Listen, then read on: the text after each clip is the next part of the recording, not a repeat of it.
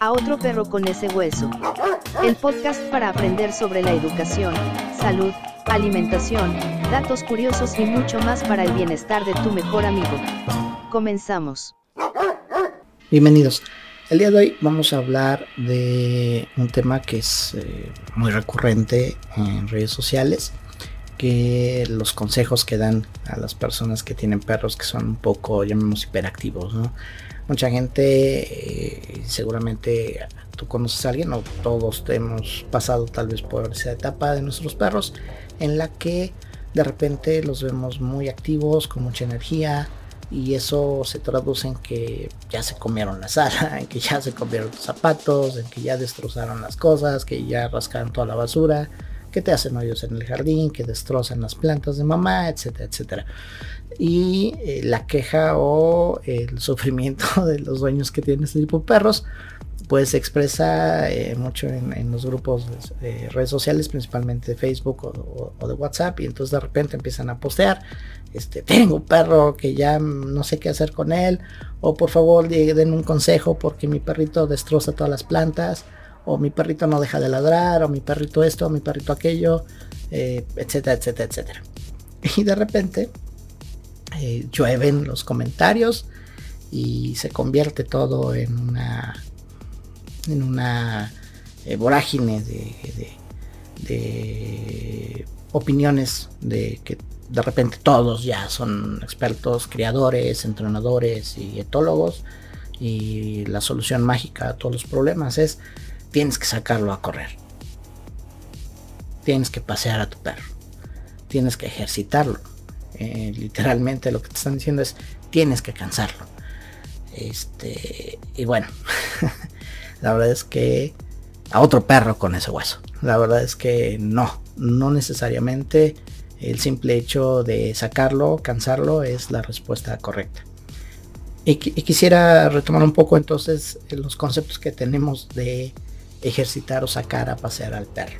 Mucha gente tiene la idea de que pasear al perro es poner la correa, llevarlo a la esquina de la casa o a dar la vuelta a la cuadra, esperar a que el perro haga pipí popó. En el mejor de los casos, si es una persona consciente, vas a llevar tus bolsitas y vas a levantar los popos de tu perro. Este, entonces vamos partiendo desde ahí, sacas a tu perro y tu perro se hace, tú no te hagas y levanta tu, este, con tu bolsita la caca de tu perro, llévatelo a tu casa y deposítala en bote de basura. Ok, saliéndonos del tema otra vez, regresemos al tema principal. Mucha gente entonces tiene mal entendido este concepto de que sacar al perro es nada más darle la vuelta a la cuadra este, o llevarlo eh, al, lugar pet friendly y que mientras yo me tomo mi cafecito o platico por teléfono con mis amigos o a lo mejor con alguien más ahí en ese lugar, este, mi perrito ya paseo, ¿no? No, en algún momento me gustaría hablar sobre precisamente lugares pet friendly, pero vamos a dejarlo para otro tema, otro momento, si, otro programa, si les parece bien. Pero bueno, este, este tipo de actividades no es pasear al perro, es hacerte menso nada más. Y es frustrar al perro. Entonces, el paseo o la actividad física del perro no solamente es sacarlo a caminar y a correr al güey. Eh, tiene que llevar otro tipo de satisfactores y de actividad eh, acompañar o complementar la actividad física con la actividad mental. Entonces, eh, la mayoría de las personas de manera simplista consideran, y eso se debe mucho a un programa de televisión famosísimo en Estados Unidos, de que el perro necesita ejercicio. Y cansando al perro tienes toda la vida solucionada. No necesariamente. La actividad física, la actividad física del perro es muy importante, sí, muy muy importante, es primordial. No puedes tener al perro encerrado en casa y sé que se ha vuelto muy difícil en este tema que, hemos vivido con, el COVID-19, pero eh, siempre hay, hay eh, opciones. Entonces, la actividad física debe ser eh, elemento primordial en, la rutina que tienes con tu perro pero también debe haber un cierto orden, una estructura eh, en, esta, en este tipo de actividad que tú hagas. Eh, repito, para mucha gente la solución mágica es cansa al perro. y esto no necesariamente te va a solucionar los problemas de comportamiento que tenga, ni es la panacea para toda una vida feliz con tu perro. Cansar al perro por cansarlo no es la solución mágica, ni es eh, la clave para una vida feliz con tu perro. Habrá perros, eh, tal vez en buen porcentaje, que efectivamente tengan una rutina muy estructurada y que son eh, muy tranquilos, que los llevas al parque, corren un rato, pasean, caminan, tal vez interactúan con algún otro perrito de algún vecino, algún amigo que te encuentras por ahí. Y con eso tienen, regresan a su casa, se quedan dormidos un rato, descansan y no te causan mayor problema el resto del día. Y así al día siguiente, etcétera, etcétera. Hay perros que también no les gusta mucho salir y se acoplan más a estar en casa eh, y ahí está. Y mm, pareciera que no necesitan mayor actividad física. Pero eh, hay otros por el contrario que sí necesitan una actividad física más intensa, pero no solamente eso, sino necesitan activar su cerebro. Entonces, la actividad mental también es muy importante. Hoy eh, en el mercado hay incluso ciertos juguetes que estimulan la actividad mental del perro y entender que la actividad mental, hacer pensar a tu perro también lo cansa. Así como a nosotros nos agota, nos cansa ir a clases, ir a trabajar, estar en la computadora, también te cansas de estar leyendo. Eh, ejercitas tu, cerebro y eso conlleva un cierto nivel de estrés y eso conlleva a un cierto nivel de cansancio pero mm, ni muy muy ni tan tan ni solo necesitamos actividad física ni solo necesitamos actividad mental tiene que haber un, balance en todo esto y los juguetes son importantes pero los juguetes por sí solos tampoco te resuelven el problema hay que entenderlo muy bien si en una tienda especializada un entrenador o tu veterinario te vende un juguete pues no esperes que el perro juegue con ese juguete como si fuera un niño que lo hace por sí solo y no necesita a nadie más que su imaginación. El perro no tiene desarrollado esa capacidad, o al menos no está demostrado al momento, pero dudo mucho que el perro se imagine a sí mismo eh, siendo James Bond o Max Steel o eh, conquistando el universo. No. Entonces, el perro necesita interactuar y por ejemplo, si le compramos juguetes, yo conocí mucha gente que me, llama y me dice, es que mi perro no sé qué más quiere, ya le compré todos estos juguetes. Y sí, pues tienen todo el piso de la sala lleno de juguetes de perro, o el perro los tiene acumulados en su camita o en su casa. Este, pero pues no, o sea, no le puedes dejar todos los juguetes porque el perro no entiende que son para jugar, como nosotros tenemos el concepto de jugar. Eh, los juguetes para el perro son para interactuar. Pues una pelota no es para que la tenga el perro todo el día a un lado suyo. La pelota es para que tú juegues con él. La pelota es para que tú interactúes con él. El juguete es para que tú interactúes con él. Y se genere una actividad social que implica ejercicio físico, mental y emocional porque está jugando contigo. Entonces tienes en toda actividad, se va muy romántico y muy tonto lo puedo decir, pero tienes siempre en todos los aspectos que te vamos a, que siempre vas a escuchar hablar del perro, hay tres elementos esenciales. Mente, cuerpo y corazón. Entonces, todos estos tres elementos eh, tienes que incluirlos en la actividad física o la actividad que tú relacionas con el perro en el juego, en el paseo, en todo. Eh, en los últimos años se ha puesto muy de moda el que subas al perro a la caminadora. Y sí, eh, como ejercicio físico es muy bueno. Mm, tú te subes a la caminadora y un solo caminadora y sí, sudas, quemas calorías, etc. Eh, es un muy buen ejercicio. Pero la caminadora fue pensada en función de que nosotros seres humanos no tenemos el tiempo para salir o las condiciones climáticas no son muy buenas o nuestro ritmo de vida mucha gente que tiene la caminadora en su oficina y mientras trabaja, este, está ejercitándose en la caminadora. Bueno, ok, hay gente que lo puede hacer. A mí se me hace un absurdo, pero bueno. Pues más absurdo es pensar que el perro eh, se satisfaga únicamente caminando o corriendo, en la, trotando en la caminadora. Es un buen ejercicio, sí, y puede suplir en algunas cuestiones o ser complemento a otras, ¿no? Perros de alto rendimiento, pues sí, tienen que hacer masa muscular y los ponen a correr, los ponen ahí en, hay caminadoras especiales para perros. Eh, algunos los conocen como malacates o corredoras para, para perros y son muy buen ejercicio. Son muy buen ejercicio, pero es una parte para un perro de alto rendimiento. Y el perro no únicamente trabaja en, ese, en ese aparato, sino hace otro tipo de cosas. Para el perro doméstico puede convertirse en una alternativa también cuando pues, en eh, condiciones climáticas o llegaste muy tarde a tu casa, ok, que trote un poco en, la caminadora contigo, pero no es la solución tampoco mágica a sus problemas de comportamiento o sus necesidades de actividad física. ¿Por qué? Porque la caminadora nunca va a suplir ni a satisfacer al perro en el sentido de que huela, de que pise el pasto, de que sienta temperaturas, texturas, de que vea y principalmente de que se allegue de aromas.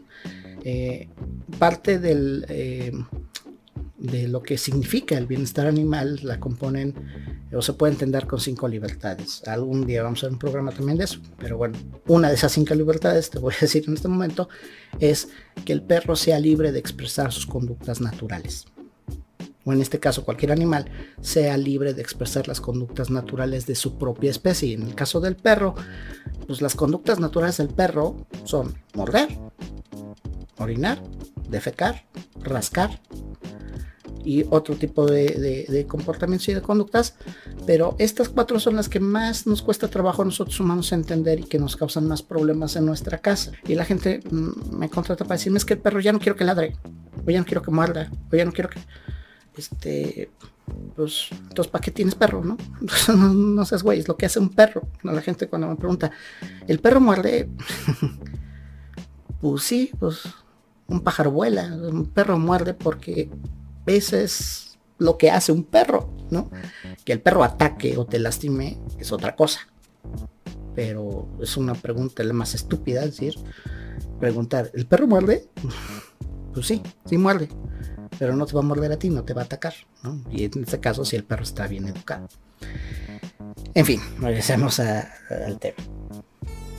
Entonces, eh, ejercitar al perro por ejercitarlo no necesariamente es la solución mágica a todos tus problemas o a lo que tú crees que es un problema. Por eso es importante que te asesores siempre con, primer lugar, primer lugar, siempre con nuestros amigos veterinarios.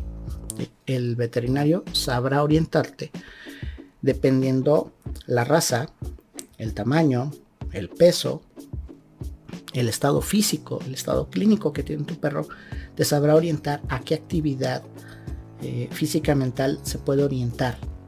¿sí? Cierto, muchos tenemos o llegamos a tener con nosotros perros eh, mestizos que son mezcla de varias razas y precisamente el veterinario sabrá determinar junto con todo lo que tú le cuentes de cómo se comporta tu perro y sabrá interpretar de qué carga de genética tenga mezclas este perro para poderlo orientar hacia una, una actividad física. ¿Todos los perros pueden correr? Sí, todos los perros pueden correr. Como cualquiera de nosotros podría hacer alguna actividad física. Todos podemos trotar, correr, pero habrá gente profesional para correr un maratón y gente que solamente salga a correr los fines de semana uno o dos kilómetros e incluso hacer eso podría ser muy irresponsable si solamente lo haces un fin de semana o el clásico deportista dominguero que quiere jugar un partido de fútbol como si fuera Messi, ¿no? nunca va a poder hacer eso, nunca va a poder llegar a esos niveles porque no se dedica de manera profesional o constante a esa actividad. Entonces, por eso es importante que entendamos la naturaleza, la raza de nuestro perro, la condición de nuestro perro y el comportamiento, porque aquí viene otro tema. Mucha gente habla o dice la energía del perro, ¿no? Es como, pues, no le cagas la batería y no es el conejito en el o aunque pareciera que sí, porque sigue y sigue y sigue corriendo. Hay perros que tienen una gran cantidad de energía, eh, pero también hay perros que se vuelven eh, como adictos a cierta actividad. Incluso eh, hay perros que puedes ver en, su comportamiento que se obsesionan con la pelota y tú les puedes aventar mil veces la pelota y mil veces van a ir tras ella, aunque ya no puedan aunque ya no puedan físicamente, eh, ya, ya están agotados, ya están exhaustos, pero su excitación, su fijación mental es tan grande que van a ir por la pelota invariablemente y eso puede generarles un problema. Eh, eso no es algo normal, no es común. Entonces por eso es importante que nuestros amigos profesionales de la salud y del comportamiento nos asesoren para establecer qué tipo de actividades es la más conveniente para nuestro perro. Entonces cansarlo por cansarlo no es la solución y tampoco improvisar y pensar que estamos haciendo bien. Entonces eh, correr, trotar es una excelente opción y que prácticamente cualquier perro puede hacer. Yo conozco gente que sale a, trotar y a caminar con chihuahuas y los chihuahuas se piensa que son chiquitos, pero no, tienen una resistencia muy importante, pero se van preparando. No es que de un día para otro corran 5 o 6 kilómetros, no. O sea, los van llevando, los van condicionando y este, los van acondicionando físicamente y los perros lo pueden hacer, razas pequeñas. Obviamente no podemos pedirle que haga eso, una carrera de 5 kilómetros a un bulldog, que pues no creo que lo haga, no creo que lo aguante. Eh, entonces por eso es importante que definamos primero, que entendamos cuáles son las necesidades reales de cada perro y eso no nos lo va a dar una red social, eso no te lo van a dar en un comentario de Facebook, eso te lo va a dar el veterinario y un profesional en, eh, en comportamiento o un entrenador que haga alguna, algún deporte canino. Entonces entendamos, mm, sacar por sacar al perro a caminar, a correr, a jugar, no necesariamente te va a resolver si tiene problemas de conducta, solo tienes que tratar de manera separada o complementaria con una buena actividad física. Los riesgos de ejercitar por ejercitar al perro también son, eh, son muchos. Por ejemplo, una actividad muy, muy bonita y muy espectacular que es el frisbee o como se conoce oficialmente en México el disc dog, eh, que los perros brincan y atrapan el disco volador de una manera espectacular y es algo muy padre, muy vistoso. Y de repente nosotros lo vemos y queremos que nuestro perro lo haga. Pero eh, sin la suficiente asesoría o la, la preparación conveniente podemos lesionar gravemente a nuestro perro. Eh, tan simple como que los discos que se utilizan en este deporte no son cualquier disco, no es el disco que compras en una juguetería o que te cuesta 10 pesos. Eh, son eh, hechos de un polímero especial, flexible, con cierto, cierto peso, hechos especialmente para que, cuando lo muerde el perro, pues no, no dañe su dentadura, no se astille y le pueda causar cortes en la lengua, en el hocico. Eh, que si cuando el perro brinca y cae puede chocar o al momento de corretear y, atrapar el disco puede chocar el, disco con alguna superficie y si es de esos este, rígidos pues causar una lesión incluso en las cervicales al perro eh, se astilla, se corta, etcétera. Entonces los discos que venden incluso que tienen orificios pues ahí puedes causarle problemas que se corte la lengua. Entonces por eso las cosas son específicas para cada actividad. Y hacer que el perro brinque por brincar, puedes dañarle las articulaciones, puedes dañarle la columna. Entonces, en este caso, una actividad así se realiza con un perro que ya haya cumplido el año de edad. Si tú quieres que lo haga a partir de cachorro, puedes interrumpir o dañar severamente su desarrollo eh, y eso causar un, daño en su eh, estructura ósea, en sus cartílagos, eh, desviaciones en la columna, problemas en la cadera, entonces hay que tener mucho cuidado y siempre asesorarse.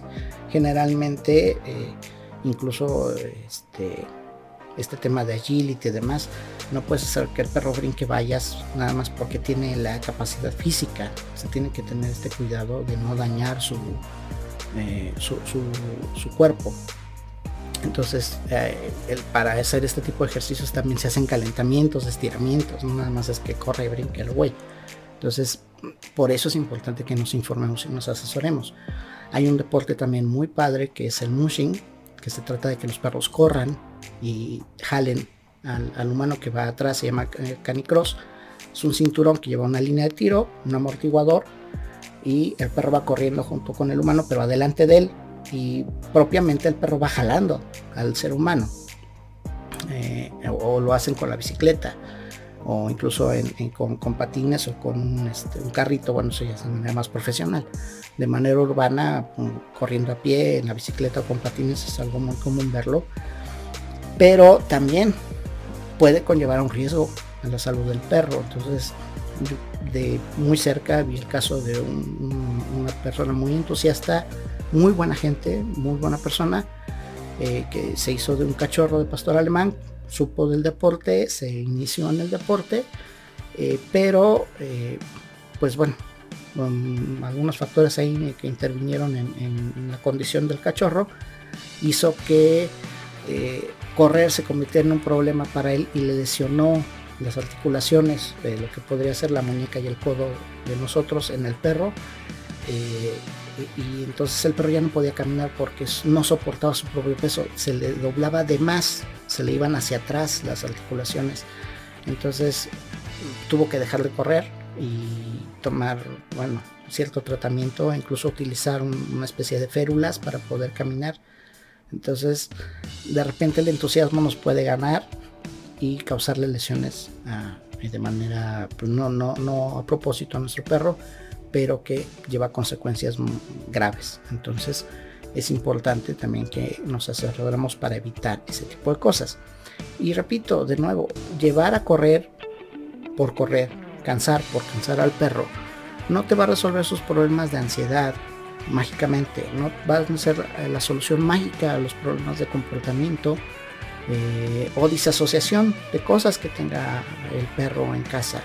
Entonces, repito, primero, siempre acudir con el veterinario y con un entrenador profesional para que te asesore en este tipo de cosas.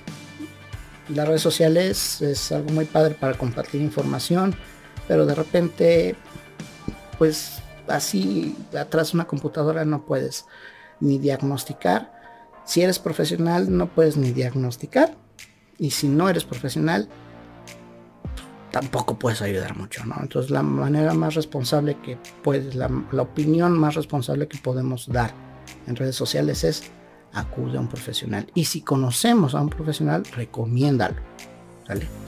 Pero no opinemos a lo güey, porque no sabemos las condiciones, eh, los contextos, no conocemos la realidad porque también la gente pues escribe lo que piensa, lo que interpreta o lo que quiere escribir y no tenemos la información plena y eso también impide que se pueda dar una opinión correcta o acertada. Entonces, eh, tengamos más, más conciencia de ello. Si eh, si realmente te interesa tu perro, haz lo mejor para él, para ti, que es acudir con un médico veterinario. Muchísimas gracias.